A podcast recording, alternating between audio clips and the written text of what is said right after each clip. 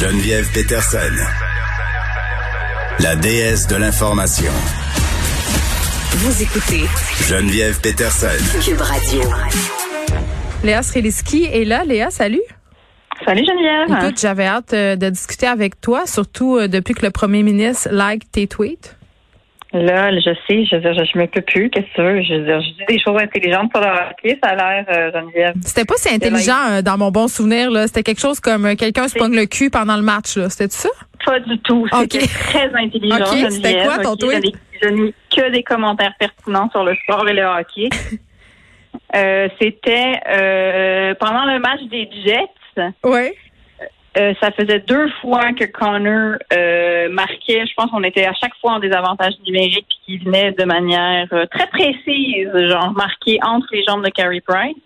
Et ça commençait à me gosser. Alors je l'ai dit haut et fort. J'ai dit Connor, Mm. tu te gosses. Et ça Ah, a c'est été ça. approuvé par le plus haut palier hiérarchique de notre euh, système politique, c'est-à-dire le premier ministre. Oui, François Legault euh, qui a aimé ton tweet et qui a, je vais pas surenchérir, là, mais je suis quand même un peu plus haute. Il a parlé de mon film en conférence de presse. Puis Bon, j'avoue. non, mais on est sur le payroll de la CAC, comme chacun sait. Là, notre chèque est dans le mal, puis euh, c'est ça. là, on est grassement rémunéré pour app- approprier, euh, s'approprier le discours de la CAC et être en accord avec les politiques vaccinales. Tout à fait. Bon, euh, là, tu voulais qu'on jase un peu de vaccination, euh, notamment euh, du vaccin AstraZeneca. Mais avant, euh, j'ai envie qu'on se parle d'un autre de tes tweets. Moi, je, comme tu peux voir, je te stalk sur Twitter. Euh, par rapport à la, plaisir. à la- à- par rapport à la sortie de la conférence des évêques du Canada la semaine passée, là, je chroniquais là-dessus dans le journal de Montréal. J'avais vu aussi un tweet que tu avais fait par rapport à ton chum qui travaille, si je ne m'abuse, avec des personnes âgées, qui a dû passer une journée à répondre puis à faire des téléphones là, pour rassurer les gens.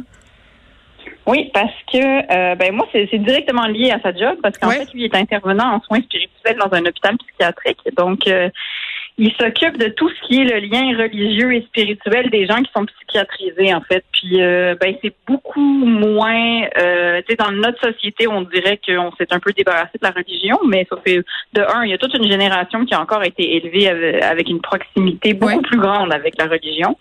Euh, puis après, ben, il y a des gens qui ont des traits, qui, ont des traumatismes carrément, qui ont été brainwashés ou bien qui ont été élevés par des gens pas gentils et souvent on leur a mis des idées religieuses dans la tête ou sinon, ben, ils ont un lien relativement sain à la religion puis ça fait partie de leur vie. Bref, c'est pas parce qu'on le voit pas dans la société que euh, c'est- nulle part. Euh, et donc, euh, ben oui, il parle avec beaucoup de gens euh, qui sont qui sont âgés dans sa profession ou avec des gens qui sont psychiatrisés. Puis, euh, lui, quand il a vu la sortie des évêques, il le savait que ça allait avoir un, un impact direct de remettre en question de manière très boboche hein, euh, le lien entre une cellule qui a été prise sur un, un, un fœtus avorté dans les années 70 pour euh, faire des, des recherches pour éventuellement aboutir à un vaccin.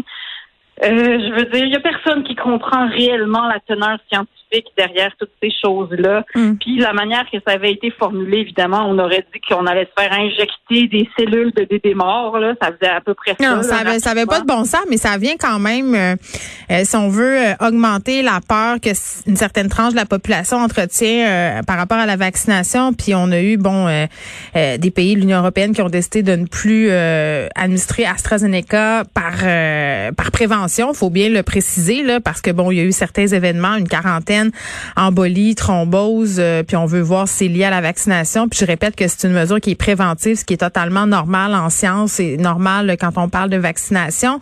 Euh, mais quand même, j'espère que ça va pas euh, installer un doute pour la population. J'espère que les gens vont aller se faire vacciner parce que ce qui nous était rapporté des centres de vaccination, en tout cas à Montréal, c'est que les gens, quand s'ils savaient que c'était AstraZeneca, avaient des hésitations, voulaient pas le vaccin, ce qui est totalement, ce qui est totalement farfelu quand on y pense parce que le vaccin Ben, efficace puis c'est pas dangereux.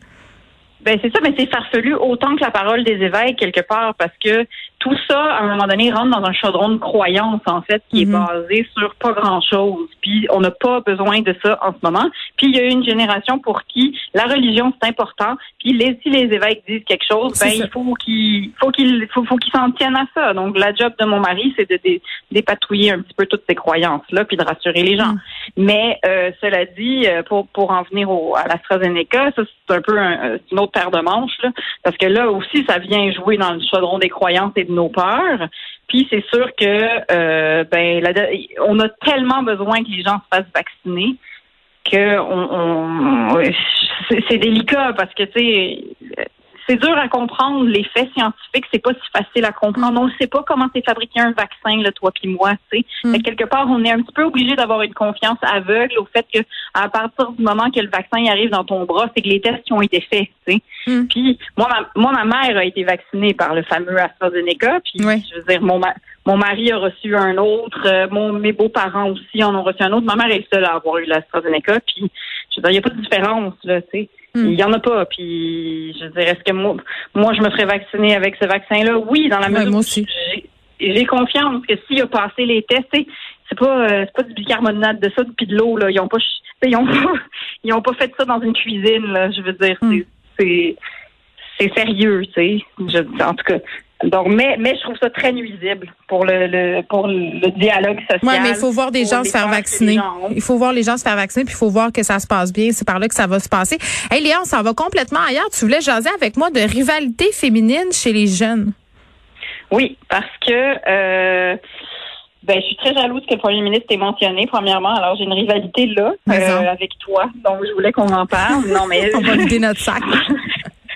Non, mais blague à part, euh, euh, je l'observe chez ma petite, en fait, qui est en première année. Euh, J'observe la rivalité qu'elle peut avoir ou qu'elle peut ressentir avec ses amis. Mm. Et c'est ma seule fille. Euh, J'ai élevé d'abord deux garçons et ensuite elle est née. Donc, c'est comme un nouveau champ de compé- compétences que je dois développer. Mm. Et je pensais pas que ça venait aussi tôt, en Mais fait. bien, mais Euh, tellement. Là. Moi, c'est une des premières affaires euh, qui m'a frappée à- avec mes filles, c'est de voir à quel point ça avait pas changé. Parce que moi, je pensais que c'était une affaire euh, d'époque.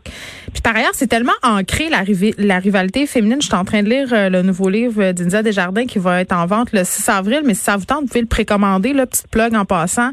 Ça s'appelle Mr. Big. C'est pour parler des amours toxiques puis de la façon dont la culture populaire nous a, si on veut, un peu brainwashé par rapport à ce qui est une relation enviable. Puis elle parle de rivalité féminine dans ce livre-là en disant que dans Sex and the City, c'était peut-être l'une des premières séries où on présentait des personnages féminins qui n'étaient pas en rivalité parce que c'est vraiment ancré. Puis tu sais, euh, j'ai fait un long post pour la Journée internationale euh, du droit des femmes. Puis dans dans dans ce post-là, il y avait un bout où je disais que je me disais que mes filles apprennent à jamais se comparer négativement aux autres femmes, puis qu'elles puissent les admirer sans les jalouser. Tu sais, essayer de convaincre les filles que ce que les autres filles ont, euh, ça leur enlève rien. Euh, parce que dans le fond, euh, ce qui a beaucoup nuit aux féministes, c'est la division des femmes. Puis je pense que c'est ce qui a été positif dans les mouvements de dénonciation récemment, c'est que pour une fois, les femmes ont fait front commun. C'est pas vrai que les filles sont toujours contre les autres.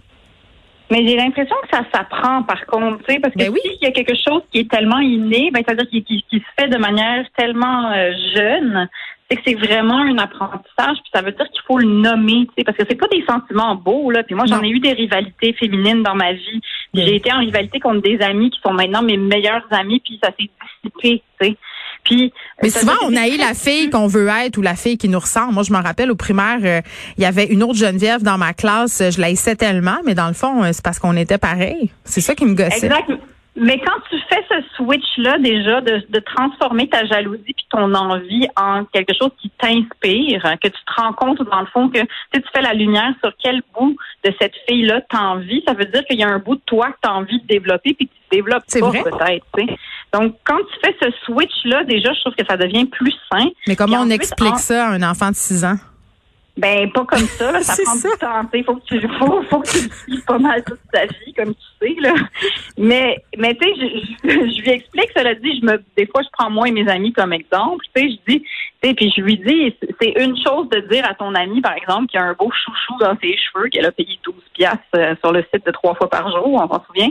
Euh, c'est une chose de dire, euh, c'est une chose de dire, hey, je suis jalouse de toi parce que parce que j'aime j'aime ton chouchou. C'est une chose de le reconnaître, puis c'est une chose de vouloir que ton ami perde son chouchou ou bien lui voler ou tu sais je veux dire c'est un peu lui expliquer ça je veux dire tu sais moi quand mes amis ont des choses que par exemple euh, mon ami euh, pouvait avoir euh, une fille une femme qui venait l'aider avec son bébé puis j'étais jalouse parce que moi j'ai pas eu ça là quand mes petits étaient bébés j'avais pas les moyens d'avoir ça Fait que, Moi, j'étais jalouse. J'étais très, jalouse. j'étais très jalouse de mes amis qui avaient des frères et des sœurs. Et, et quand j'allais souper chez eux, j'étais jalouse de leur famille. Tu sais, ça me rendait Ouais. vraiment fâchée. Ben ça, par contre, t'aurais eu du mal à développer ce boulot de toi. Tu avais vraiment besoin de tes parents à ce niveau-là. C'est pour, ça que j'ai fait trois enfants.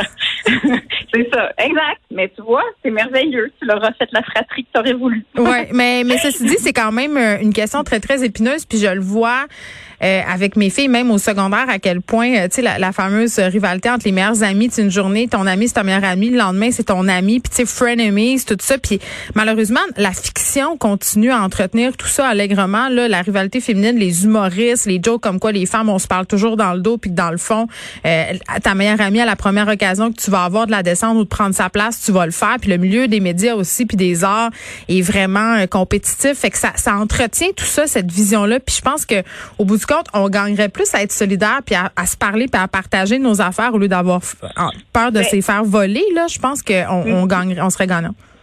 Mais je pense aussi, puis je pense aussi, mais ça l'a dit, je pense pas qu'on va éradiquer toute cette culture-là, mais sauf que le message que je voudrais dire à ma fille, c'est comme regarde, ma belle, tu vas avoir besoin de deux très bonnes amies. T'en as pas besoin de 27, là, mais t'en as deux qu'il va falloir qu'elles elles sont dans ton équipe, elles vont elles vont voter pour toi quoi qu'il arrive, elles vont t'écouter, elles vont t'épauler, puis tu vas être capable de passer à travers, mm. même si tu rencontres des bitches dans ta vie, parce que c'est sûr qu'il va continuer à en avoir. oui, puis on aime les ailes. Léa Strelski, merci beaucoup. Ça me fait plaisir. À bientôt. Salut.